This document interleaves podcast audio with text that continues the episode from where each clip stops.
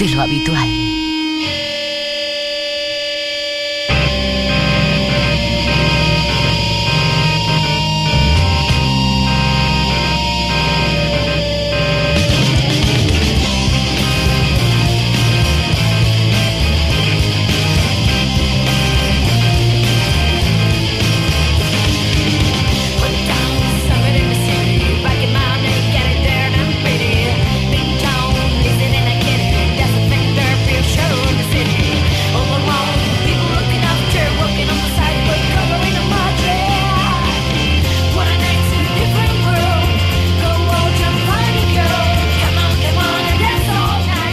Bienvenidos a una edición más de Ritual de lo Habitual, el programa de música rock, pop, electrónica, etc, etc, etc, que hacemos desde Radio Chiclana en Cádiz para toda Andalucía a través de la onda local de Andalucía. Así que ya sabes, bienvenido, bienvenida allá donde te encuentres, en tu pueblo, en tu ciudad, escuchándonos en ese transistor de pilas al que tanto cariño le tienes. Una edición más de Ritual de lo Habitual con novedades en la escaleta en el día de hoy, novedades tanto musicales como personales, ya que nuestro compañero Félix Alonso del Real no está hoy con nosotros porque está pachuchillo, así que le mandamos desde aquí eh, un Eferargan o un Primperán o lo que sea vía radiofónica. de todas formas, sí que, no, sí que vamos a mantener una conexión vía satélite con su casa eh, después para que nos hable algunas cosas, porque hoy la estantería, es, eh, la colocación del disco en la estantería le tocaba a él mm. y, de eso no se va a librar. También está por aquí más ese chispi ya preparado, ¿qué tal? Pues nada, resfriado también y pachucho. también. yo no sé cuántas veces en nuestra historia radiofónica hemos coincidido los tres resfriados pero esta vez hemos estado a punto porque tú lo has pasado canutas hace la semana pasada. yo la semana pasada cogí la gripe más gorda de mi vida. No recuerdo una igual, con cuatro días con fiebre de 39. Eh, eh, una alegría, una alegría. Tú has cogido la gripe de la A a la Z. correcto, sí, sí. De hecho, la semana pasada no hubo programa. No hubo programa, porque faltó, estaba malo el más importante que soy yo. Eh, Está feo que yo lo diga. Solo yo, que soy el nuevo, estaba, estaba dispuesto a hacer programa. El nuevo es Agustín Ariza, que nos lo habíamos presentado. Mal, eh, mala educación por nuestra parte. No, es que se ha presentado delante de ti. Me he me Está por aquí y nos hablará de cómic un poco más tarde. Eh, una avanzadilla de quién vamos a hablar hoy o de qué. Pues vamos a hablar un poco de los dibujantes de cómic españoles que están trabajando o que han trabajado a lo largo del tiempo para el extranjero, porque ha salido un censo. luego lo cuento, luego lo cuento. Interesante, interesante. Apunta maneras este Hay un montón de dibujantes de cómics. Pero lo, que es importante es que no apunte, que, eh, que no apunte a maneras. Ay, bueno, bueno, bueno, tampoco es malo. Los X-Men se pusieron la X por algo. Eh. Efectivamente. Eh, vamos a comenzar con música, que aunque no lo parezca es de lo que se trata este programa. Y, y vamos a comenzar con, una, con un single que fue novedad la semana pasada, lo nuevo de REM. Su disco Collapse Into Now va a estar a la venta ya mismo, el mm. mes de marzo. Estamos deseando y como ya anunciamos la semana pasada, REM habían puesto dos singles en funcionamiento, uno en Estados, en Estados, Unidos y otro en Europa. El de Europa, que es el que nos toca, más cercano, es este Uberlink. Así que con REM empezamos eh, nuestro ritual de lo habitual de hoy.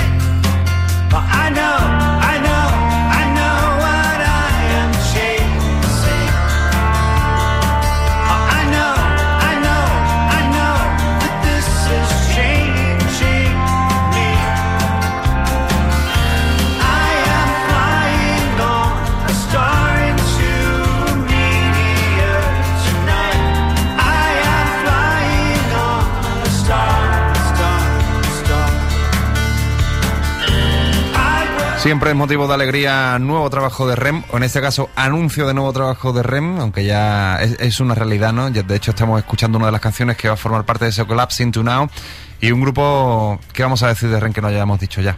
No, pues. Pues vamos a hablar otra cosa, venga. Como el fútbol. Sí, que eso, la semana pasada, bueno, hace dos semanas yo decía que, no sé, una de las pocas bandas de las que yo tengo toda la discografía y no creo que sea el único que hay, hay bandas a las que uno le tiene una devoción y es por, es por algo. Yo creo que a todo el mundo le gustaría ser miembro de REM. A todo el mm. mundo que hace música o no hace, yo creo que es el grupo perfecto. Is the place to be. Es el sitio donde, por lo menos amiguete del bajista. y que invite algo.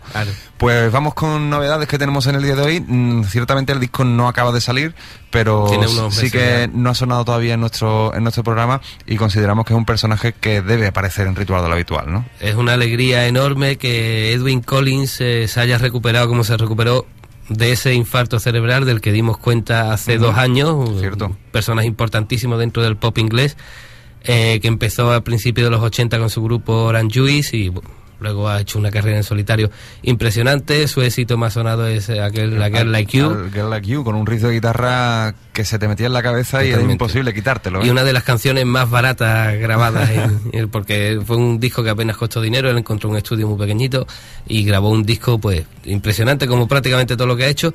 Y desgraciadamente, cuando estaba a punto de publicar un, un álbum hace dos años, pues le dio un infarto cerebral y parecía que no iba a salir de, de ella.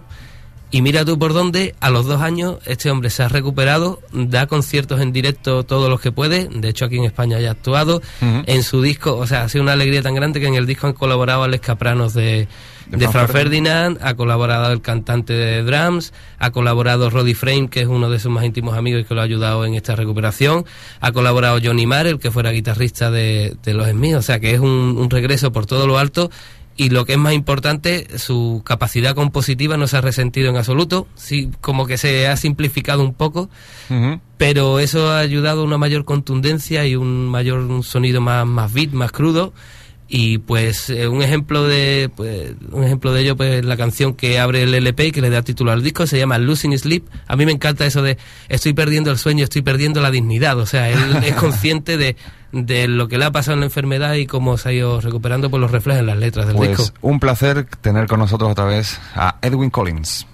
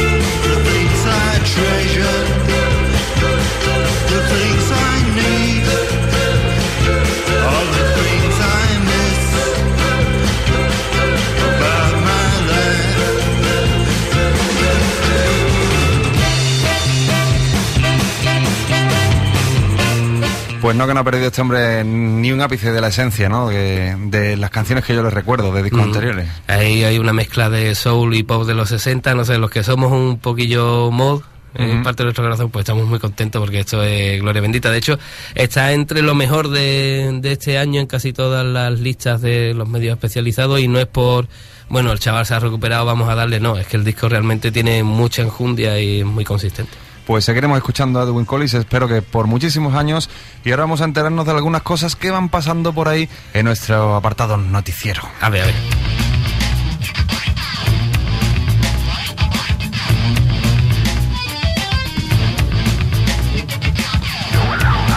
Pues tres noticias que tenemos en el día de hoy, cada una de un palo distinto. Mm. Aquí hoy hay para todos los Aquí gustos. todo lo que sea de palo. Pues no te creas que a mí me tengo de un palo al agua nunca, pero bueno. en fin, el caso es que The Strokes ya avanzan nuevo trabajo el, y prueba de ello es que van a poner un single, Under the Cover of Darkness, en internet, en su página web, en descarga gratuita, pero eso sí, durante un tiempo limitado. Lo mismo cuando escuches este programa, ya no está la canción en descarga. Eso sí, la- se va a poner a la venta digital el día 15 de febrero, o sea, ya mismo, también se puede comprar en internet. Va a ser el primer single extraído del nuevo trabajo de estudio de The Strokes, que se va a llamar Angles, o sea, Ángulos. Este cuarto y esperado álbum verá la luz el próximo 22 de marzo. Angles rompe el silencio de The Strokes desde 2006, cuando se publicó el álbum First Impressions on Earth, of Earth, y enlaza por su ambición con los primeros discos. Mm, Por lo visto lo están comparando mucho el estilo con el Is This It de 2001, que fue pues eh, el- la gran piedra de toque de The Strokes. Hombre, la verdad es que es conveniente que vuelvan por aquellos Mm. fueros, la verdad. De hecho, en aquella época recuerdo yo que The Strokes fueron portada de muchas revistas antes incluso de sacar el disco. Mm. Eso da una idea de la promoción que precedía al grupo. Fueron Y- todo un hype en toda regla. Ahí va. Y, y después, bueno, han sabido también mantenerse ahí. Y Room of Fire, disco de 2003, también en la misma línea. Mm. A ver, eh, se supone que esta es una vuelta a los orígenes. Eh, muchos grupos abogan por eso de la vuelta a los orígenes para venderse un nuevo disco. Y yo, por otro lado, nunca he visto mucha diferencia entre el primero y el tercero. Ahí estamos, con lo cual eh, esperaremos a ver qué tal se lo montan los Strokes. Ya sabéis, a partir del 15 de febrero en descarga digital eh, de pago, ese nuevo single, y el 22 de marzo el disco en la calle. Y ahora una noticia que yo no conocía, pero que me ha resultado curiosa porque es un grupo que del que hemos hablado mucho en nuestro programa a lo largo de todas las temporadas, son Sexy Sadie, Ajá. que anuncian pues reunificación. Anda. No lo sabía yo, seguramente nuestro compañero Félix, que está en la cámara mismo con el termómetro, pues sí que lo sabía. Cinco años después de su desaparición, Sexy Sadie vuelven a la carretera en una gira donde están repasando lo mejor de su discografía. Los mallorquines anuncian tres nuevas fechas para su gira de reunión, en concreto el sábado 2 de abril en el Q Festival de Alcira, Valencia, sábado 9 de abril en el Festival Tremendo Pop de Monzón, Huesca y el sábado 18 de junio en el Festival Vin- eh, Vinilobe de Teruel. Como veis, todo en provincias andaluzas, Valencia, Huesca y Teruel. Ajá. O sea, todo aquí en Andalucía. aquí al ladito. De- que de momento no hay fechas andaluzas. Las fechas que tienen anunciadas de momento son las siguientes, eh, como ya hemos dicho, 2 de abril en Valencia, 9 de abril Huesca, 29 Madrid, 7 de mayo Pontevedra, 18 de junio Teruel, en julio en el Festival Low Cost en Alicante, el 30 de julio en Badajoz y en agosto, por lo visto todavía, bueno, durante el Festival Sonorama, que todavía creo que no tiene fecha fija, en Aranda de Duero en Burgos. Eh, Sonorama suele ser a mediados de agosto y el Locos tiene muy buena pinta. Ya creo que he visto yo por ahí carteles y... Pues de momento no hay fechas andaluzas para Sexy Sadie, pero bueno, gira de reunión y una nueva oportunidad para los fans de ver a la banda en directo. Ujú.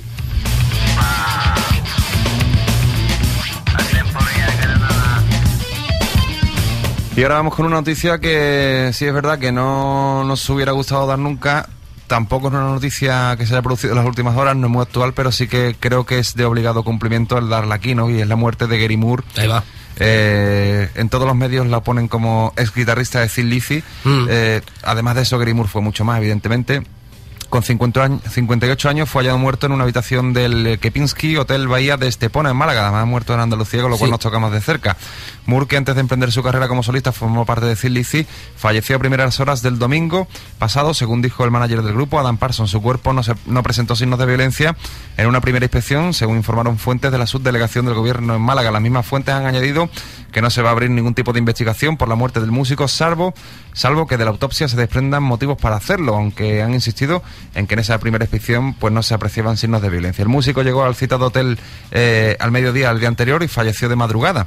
Han añadido estas fuentes. Lo que no se ha precisado es si iba acompañado o iba solo. El guitarrista lo último que había hecho era una gira por Rusia y Extremo Oriente en 2010 y preparaba varias actuaciones para este verano junto a una nueva banda.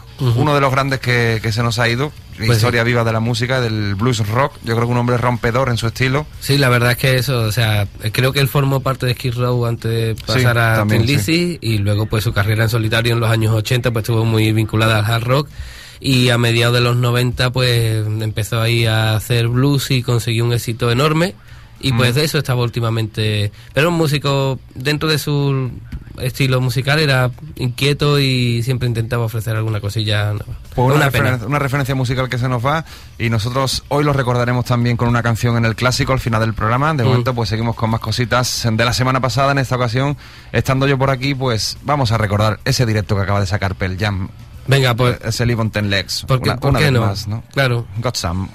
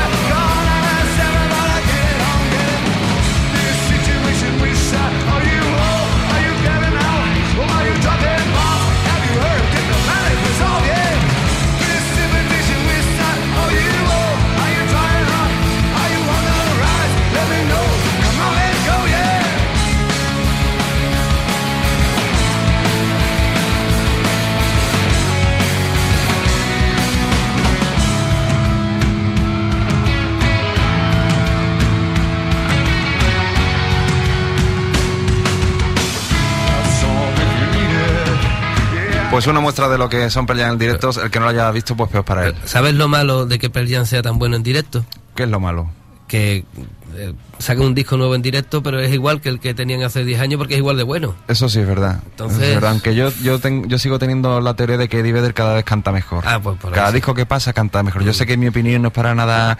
Eh, eh, ¿Cómo se dice? Sí, que eh, sienta cátedra ni nada. No, mi opinión no vale mucho. Pero, Pero, bueno, pero es que es mi opinión. Ah, pero Es entonces- la que mía, tengo. y es la que vale. Es la que tengo, es la que tengo. es como los cantadores flamencos. lo que tengo, pasa- es o sea, es dentro- a cuando tenga 90 años, cuando Eddie Vedder va a cantar bien, de verdad. Eh, sí, ahí ya yo creo que va a cantar poco. Nos vamos con la estantería y, y vamos a hacer esa conexión que, que tenemos vía satélite con, con la, el lecho, donde hoy pues yace, Yace. nuestro compañero Félix. Efectivamente.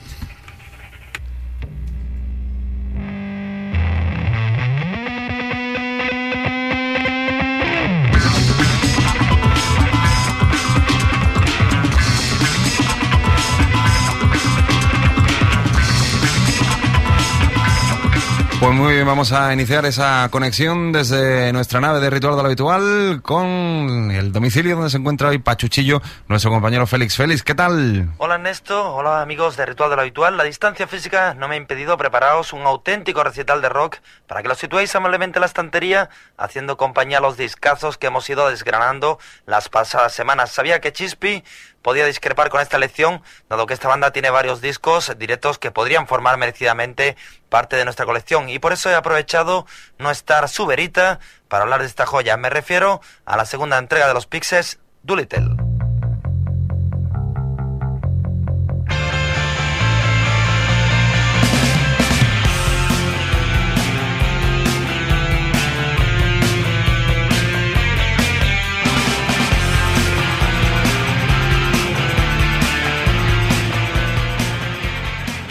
Lanzado al mercado en abril de 1989 por el sello discográfico 4ID, la temática poco convencional de esta traba con referencias al surrealismo, a la violencia bíblica, a la tortura o a la muerte y contrasta con el sonido limpio de la producción conseguida por el nuevo productor de la banda, Jill Norton, producción que además no estuvo ausente de críticas salvajes por parte de algunas revistas especializadas de la época. Y es que ahí donde Surfer Rosa, su anterior disco es visceral, en brillan las melodías, en contraste con las melodías de guitarras que sonaban en el Rosa, como liberal monstruo que vive en los amplificadores, los solos de Doolittle son ideales para cantar, y ahí donde las canciones estaban enterradas detrás de paredes de sonido y de guitarras quebradas, ahora The Pixies casi filtrean con el post-punk, pero aún así entregando uno de los álbumes más arriesgados de toda su carrera. Las estructuras, sin ser especialmente difíciles de pillar a la primera, se desprenden del estereotipo clásico de cómo tiene que ser una auténtica canción de pop. Si a eso añadimos lo bien que saben combinar las partes de soft con las más cañeras y punk, la importancia del bajo, así como la voz femenina de Kim Deal, un gran sentido de la melodía y el particular timbre de voz que todos conocemos de Francis, nos encontramos con un combo que es capaz de regalarnos auténticos momentazos dignos de marcar.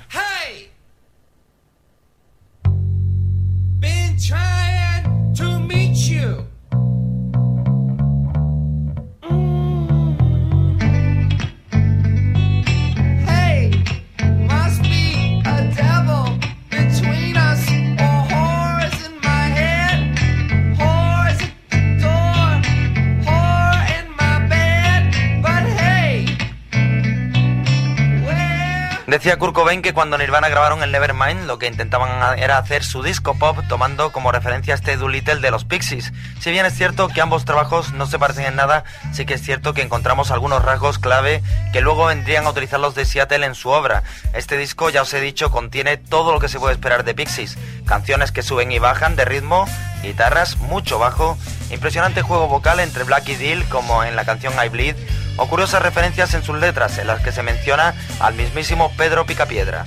Sea como sea, este disco contiene algunos de los indiscutibles himnos indies de los 90, tales como el propio Hey, que estamos escuchando ahora mismo de fondo, o quizás uno de los temas más granados de la banda, Monkey Go to Heaven.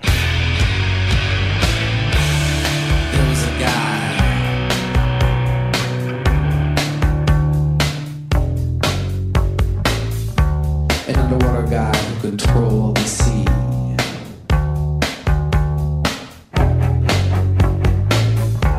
Got killed by 10 million pounds of sludge from New York and New Jersey. Y como trivia solo, eh, contaros que durante la grabación de Doolittle las tensiones entre Francis y Dill comenzaron a ser visibles para el resto de la banda y también, como no, para el equipo de producción. Las discusiones y desplantes entre ambos durante las sesiones de grabación llevaron a aumentar los problemas de la banda. John Murphy, que por aquel entonces era marido de Deal, después diría que la grabación de Doolittle pasó de ser una diversión a ser solo trabajo. También os apunto que durante estas mismas sesiones de grabación, War fue descartado como título del álbum, después de que Oliver cambiara la idea del diseño artístico de la portada a la de un mono con halo que todos conocemos. Francis explicaba que lo hizo porque la gente iba a pensar que era una especie de anticatólico o que había sido criado como católico y estaba intentando convertirse a esa especie de chico malo del catolicismo. Pues finalizo dejando este magnífico CD en nuestra estantería mientras escucho otro de los grandes temas de Pixies, también de este Doolittle, todo un clásico de los guateques de los popis de todo el mundo y quizás mi tema favorito de los Pixies, Here Comes Your Man.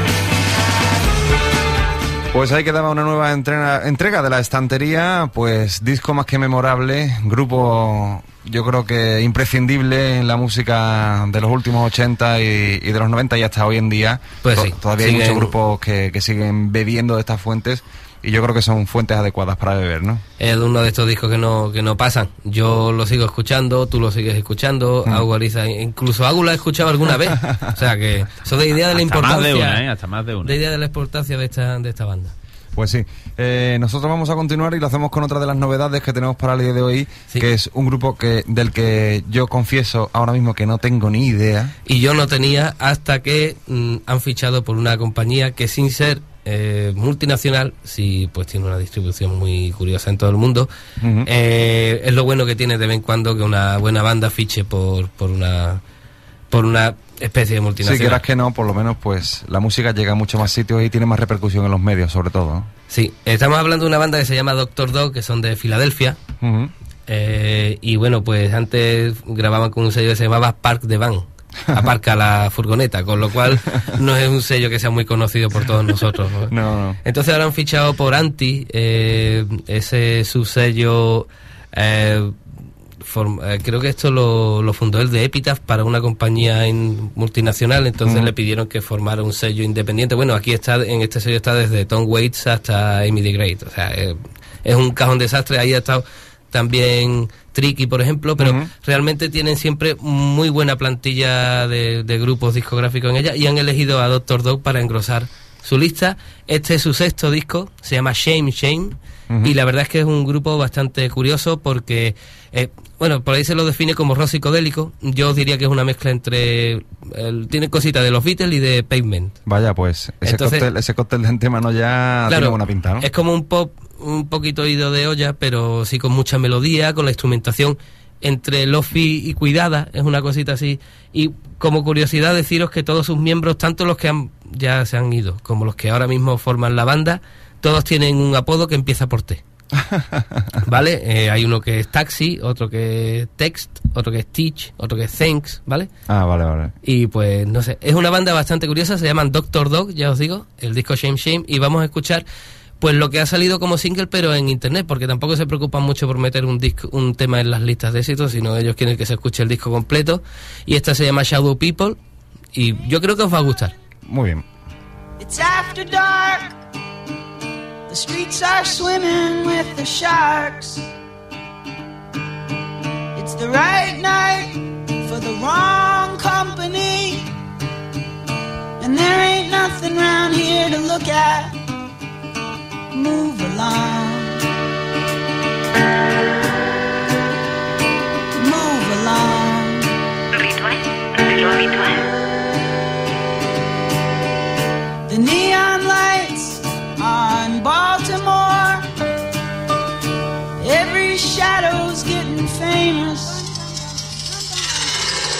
In some backyard, in some plastic chair. Hoping these cigarettes will save us. Here we go again.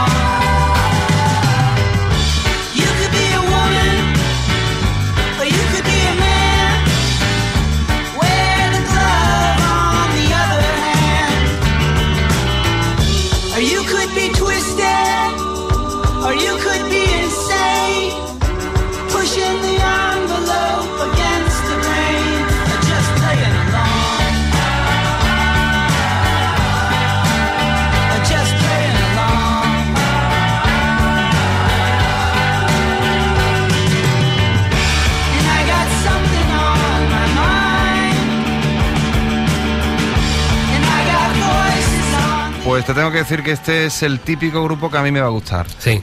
Me gusta mucho cómo lo hacen, me gusta el sentimiento de estas canciones y, y- y es verdad, esa mezcla entre Pavement y, y los Beatles está ahí patente. ¿eh? Sí, sí. Tiene cortes muy Pavement, muy- esa guitarra eléctrica, ¿no? Y la parte más estribillo es más, es más Y lo- los pianos recuerdan mucho a como Mm. la secuencia de acordes, recuerdan mucho a los Beatles. Sí, eh, ya te digo, o sea, uno descubre este disco y dice, pues va a haber que buscar la discografía por otro lado, aunque con un sello como Park de Band Sí, sí, la va a haber que buscar de importación o algo así. La ¿no? fregoneta no veas. Pues vamos a cambiar de palo totalmente y nos vamos a ir a escuchar a un grupo que pasó por nuestro programa hace creo que un par de semanas o tres. eh, son Stands, son del puerto de Santa María. No tiene nada que ver lo que hacen con lo que hacen Doctor Dog. Pues no. Pero los queremos igual o más porque además son andaluces, son amigos y pasaron por aquí pues presentándonos ese Brand New Day, su disco que ya está a la venta. Además, si los buscáis por ahí por internet, eh, el disco está en descarga gratuita, Mm. os lo podéis descargar, escucharlo, disfrutarlo perfectamente. Y nosotros vamos a hacer lo propio con el tema que nos traigan ellos. Además tiene ya videoclip este tema. Es ese Hall of Mirrors. Ellos son Stunts.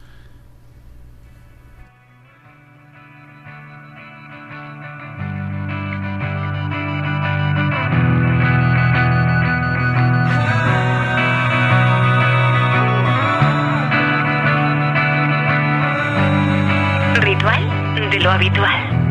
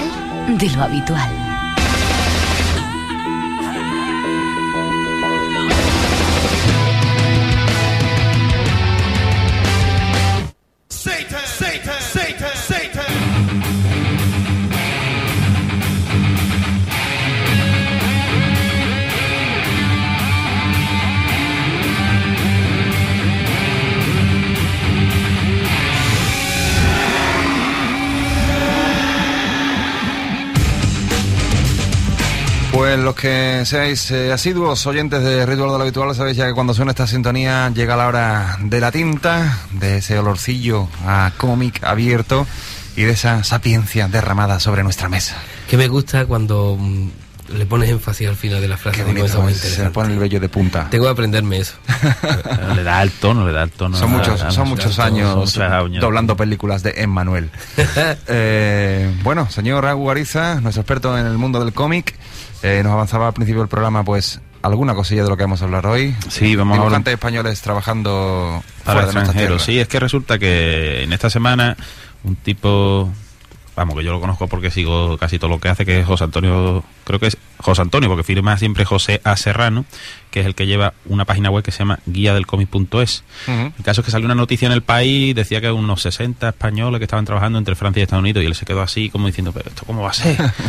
Y hace la cuenta. Y se puso el tío y ha, y ha hecho un censo de la gente que ha estado trabajando en el 2010 y ha sacado que hay más- bastante más personas, bastante más profesionales trabajando para... visto los de españoles por el mundo eso y hay un montón de gente fuera de España. No, no, no, no, no, dibujantes de cómic que Ah, desde de- su casa ah, trabajan para el extranjero, además. vale. Que son, Ah, o sea que encima ni se mueven ni nada. Que va, además, Españoles buenos y que Esa no es parte de la tradición del, del autor de cómic español, digamos. Sí. Con el cómic español, cuando tras la, la guerra civil, pues el mercado se quedó bastante endeble y aunque había muchos profesionales muy cualificados, pues... No había industria, ¿no? No había industria, no había dinero y los cómics que fueron funcionando, pues al principio son dibujantes, los, o sea, todos los cómics de aventura y todo eso, pues estaba bastante, el nivel bastante bajo porque pagaban poco. Entonces, lo que pasó que empezaron a trabajar para un Tow Time, que era un agente que montó la agencia de Selecciones Ilustradas, pues decía que él fue a, Estado- a Francia a buscar trabajo porque él era profesional del cómic y cuando fue a París, creo que fue a París y se trajo trabajo para 8 o 10 por unos pocos meses y dijo, ¿qué pasa? Una comisión que yo me llevo y, y los pongo a todos igual. Y el caso es que empezó a instaurar la agencia y de, de los 50 hasta los 80 sobre todo, pues esas agencias repartieron mucho trabajo para un montón de autores españoles. De ahí el otro, el- en el último programa cuando hablaba que para las revistas americanas de la Warren, pues muchísimos autores eran españoles y trabajaban aquí hasta el punto de hacer el 80% de la producción de Warren desde Barcelona, Madrid, etcétera. Pues el caso es que hay una, esa fue una época dorada, digamos, para esos autores que se acabó un poco cuando empezó cuando fueron cambiando un poco los gustos y, y en España concretamente cuando eh, con el boom de las revistas que hubo a principios de los 80 Ujú. pues muchos de estos autores que estaban trabajando para extranjeros llevan muchísimo tiempo pues dijeron ay pues yo puedo pues ahora que se abre el mercado en España yo quiero publicar en- aquí en España entonces bueno y aparte se fue acabando el mercado para extranjeros y, y fue entrando eso entonces pues surgieron muchas revistas como Totem, Boomerang, Blue Jean, Creepy, 1984, 084, Cimo y ahí pues muchos autores españoles que tenían eso, una trayectoria amplia, pues empezaron a empezar a ser conocidos en España. En esa época, de la época anterior, esa de la que he hablado, trabajando para, para el extranjero, que es de los, de los 60, 70, hay un cómic que es de Carlos Jiménez, que se llama Los Profesionales, y cuenta en tono de humor muchísimas de las anécdotas de que ellos vivían. Es un cómic Es descacharrante. increíble, Eh, impresionante y recomendadísimo. Vamos, es uno de los mejores cómics de todos los tiempos, para mí, a mí me encanta. Y, y es un cachondeo. Y cuenta eso, las vivencias de esos dibujantes que trabajaban para el extranjero y, y los cachondeos que se montaban y las bromas que se gastaban. Sí, pero además es que es tragicómico. O sea, es como, Totalmente, como la realidad española de aquellos tiempos. O sea, Totalmente. te ríes de la, de la de las barbaridades que les pasan y las barbaridades que se hacen unos a otros es tremendo. Total. Pues el caso es que cuando estos autores empiezan a publicarse en España se genera un montón de lectores que se pican, que le encanta y que, y que empiezan a crecer con eso, con eso y quieren entrar en ese mercado que poco a poco se fue agotando. Y entonces mm, hay otro cómic que se, que se llama Gary Fox, que es de John Mundet, el que hace las ilustraciones del, de los libros de Arturo Pérez Reverte. Ujú. Pues ese hizo un cómic, porque ese es uno de esos chavales que quiso ser dibujante de cómic al mercado ya se había agotado y se fue a tomar viento. El caso es que cuando a final de los 80 los cómics se fueron un poco a tomar viento, pues y entró el, el comic book de superhéroes, ganó bastantes puntos y luego en los 90 el manga, pues el caso es que ese mercado hacia el extranjero se fue a tomar viento y ya a partir de mediados de los 90, etcétera, empezó una nueva oleada de autores españoles que tenían ya, recogían mucha más influencia del manga, de los cómics de superhéroes, del cómic europeo, y esos son los profesionales que ahora están trabajando. Y bueno, en Estados Unidos hay unos 103 dibujantes, sacaba José Antonio Serrano, Para que veas. 40 para Marvel y unos 40 para Marvel y unos 30 para DC y muchos que ya llevan bastante tiempo y otros más jóvenes. En Francia hay unos 65 hacia la cuenta y para Disney hay casi unos 30. O sea que así algo de pronto pues salen 60, 160, pues cerca de 200 personas que Pues, están trabajando en bastante. España para el extranjero produciendo mucho, a lo mejor en un menos conocido, pero hay unos cuantos que son primera espada, como Carlos Pacheco, que es gaditano, eh, este hombre Juanjo Garnido, ese, o sea, Pacheco para Estados Unidos y Juanjo Garnido, Díaz Canales, que están trabajando para Francia con un super éxito que es Blasat y una lista increíble. Podéis meter en la página y encontrar muchos autores que luego esos cómics terminan llegando a España. O sea que el autor de cómic español sigue fiándose de correo. Sigue fiándose de O de internet, correo. ¿no? Sí, internet ha cambiado todo. O sea que sin saberlo, tu vecino puede ser un dibujante tú sin saberlo. Total, tío. Y puede estar publicando en Estados Unidos. Así es. Pues nosotros nos vamos a ir mm, de un salto de los cómics a las músicas electrónicas de Massachusetts porque el tiempo empieza a darnos allá en el culete. Sí. Así que vamos. Eh, Empieza a adelante. darnos palos en el culo. Hoy, hoy el programa de hoy va de palos. Ahí estamos. Pues usted dirá, ya estamos en Beats by One Pipeline, la, la sección de músicas electrónicas aquí en Ritual de lo Habitual. ¿Y qué tenemos para hoy? Pues eh, como ya comentamos en el programa anterior, mm, normalmente el mes de enero y de febrero sirve para eh, ir eh, recogiendo alguna cosilla que se va quedando atrás del, del 2010. También es pronto para que salgan novedades, aunque van saliendo. Pero hay alguna cosilla que todavía se queda en el tintero y que no queremos que se nos quede atrás. Eh, hoy traemos a una banda eh, británica eh, que se llaman Everything Everything. Todo, todo. Exacto. Eso lo decía el otro día Joaquín Reyes en un monólogo. Decía, para que las cosas eh, la gente las entiende hay que decirlas dos veces. Por ejemplo, tú dices, esta chaqueta es de piel piel. Sí, Eso es que es de la buena. Es de la buena. Es de la buena. De toda la vida. Sí, sí, sí, pues lo mismo, everything, everything. Pues Everything Everything, pues es una banda que pues va para que os haga un, os hagáis un poquito una idea en la onda de Foals o más parecida a Yes Sayer porque eh, tienen un componente bailable muy marcado. No es solamente que hagan más rock y entonces pues entonces los ritmos están muy marcados y calculados y eso hace que tengan más empaque. No, es que directamente ellos meten influencias del R&B. Ujú. Lo que pasa es que sí está un poquito mezclado porque tienen un poquito de psicodelia, un poquito de jazz, mucho de pop, pero todo como muy buscándole siempre la cosquilla al asunto. Y es una banda que eh, desde sus primeros singles en pequeñitos sellos independientes, como suele pasar con, con la mayoría de los grupos que merecen la pena en Inglaterra, empiezan sacando 7 pulgadas en, en pequeños eh, sellos y hay mucha gente que rastrea eso. Yo eso, eso lo echo de menos mucho aquí. Que no tenga una posibilidad de, de ir probando eh, pequeñas rodajitas, pequeñas muestras de, de lo que van haciendo muchas bandas en un formato muy pequeño que tú, tú no te gastas mucho dinero, eh, la banda sale muy beneficiada y ya te vas quedando con la onda de qué es lo que se va moviendo por ahí. Pues estos chicos con dos o tres singles empezaron a, a, mm, ser muy escuchados por la, por la BBC, por muchos medios especializados hasta el punto de que al final vino Geffen y los fichó para eh, hacerles un disco que se ha llamado Men Alive. Para que os hagáis una idea de cómo suenan, hemos cogido uno de sus primeros singles que se editaron antes de que saliera el disco, pero que están incluidos en él. Esto se llama My Kiss Your Beef, creo que se pronuncia así porque es está- todo con Está letritas. escrito sin ninguna vocal, como los Sí. SMS modernos. ¿no? Justamente. Y esto pues es lo que hacen Everything Everything. Lucifer, you're landing. Crosses on the kitchen sink. In the bathroom. I can't make new memories.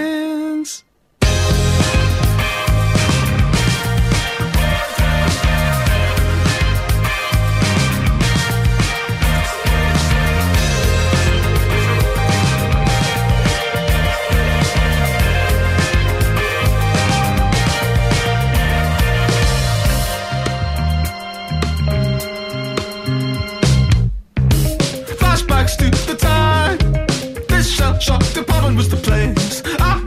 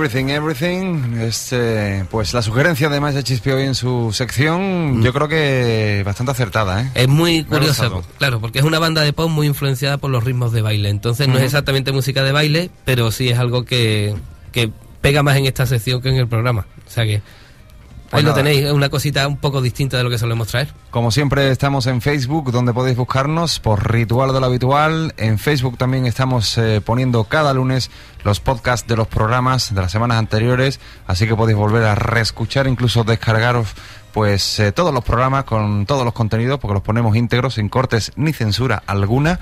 Así pues, eh, ya sabéis dónde encontrarnos y si no, la semana que viene volvemos aquí a la radio, en la onda local de Andalucía.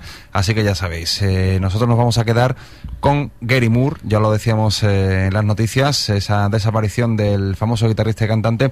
Y yo he escogido, pues yo creo que uno de sus discos insignia, el Still Got the Blues del año 1990.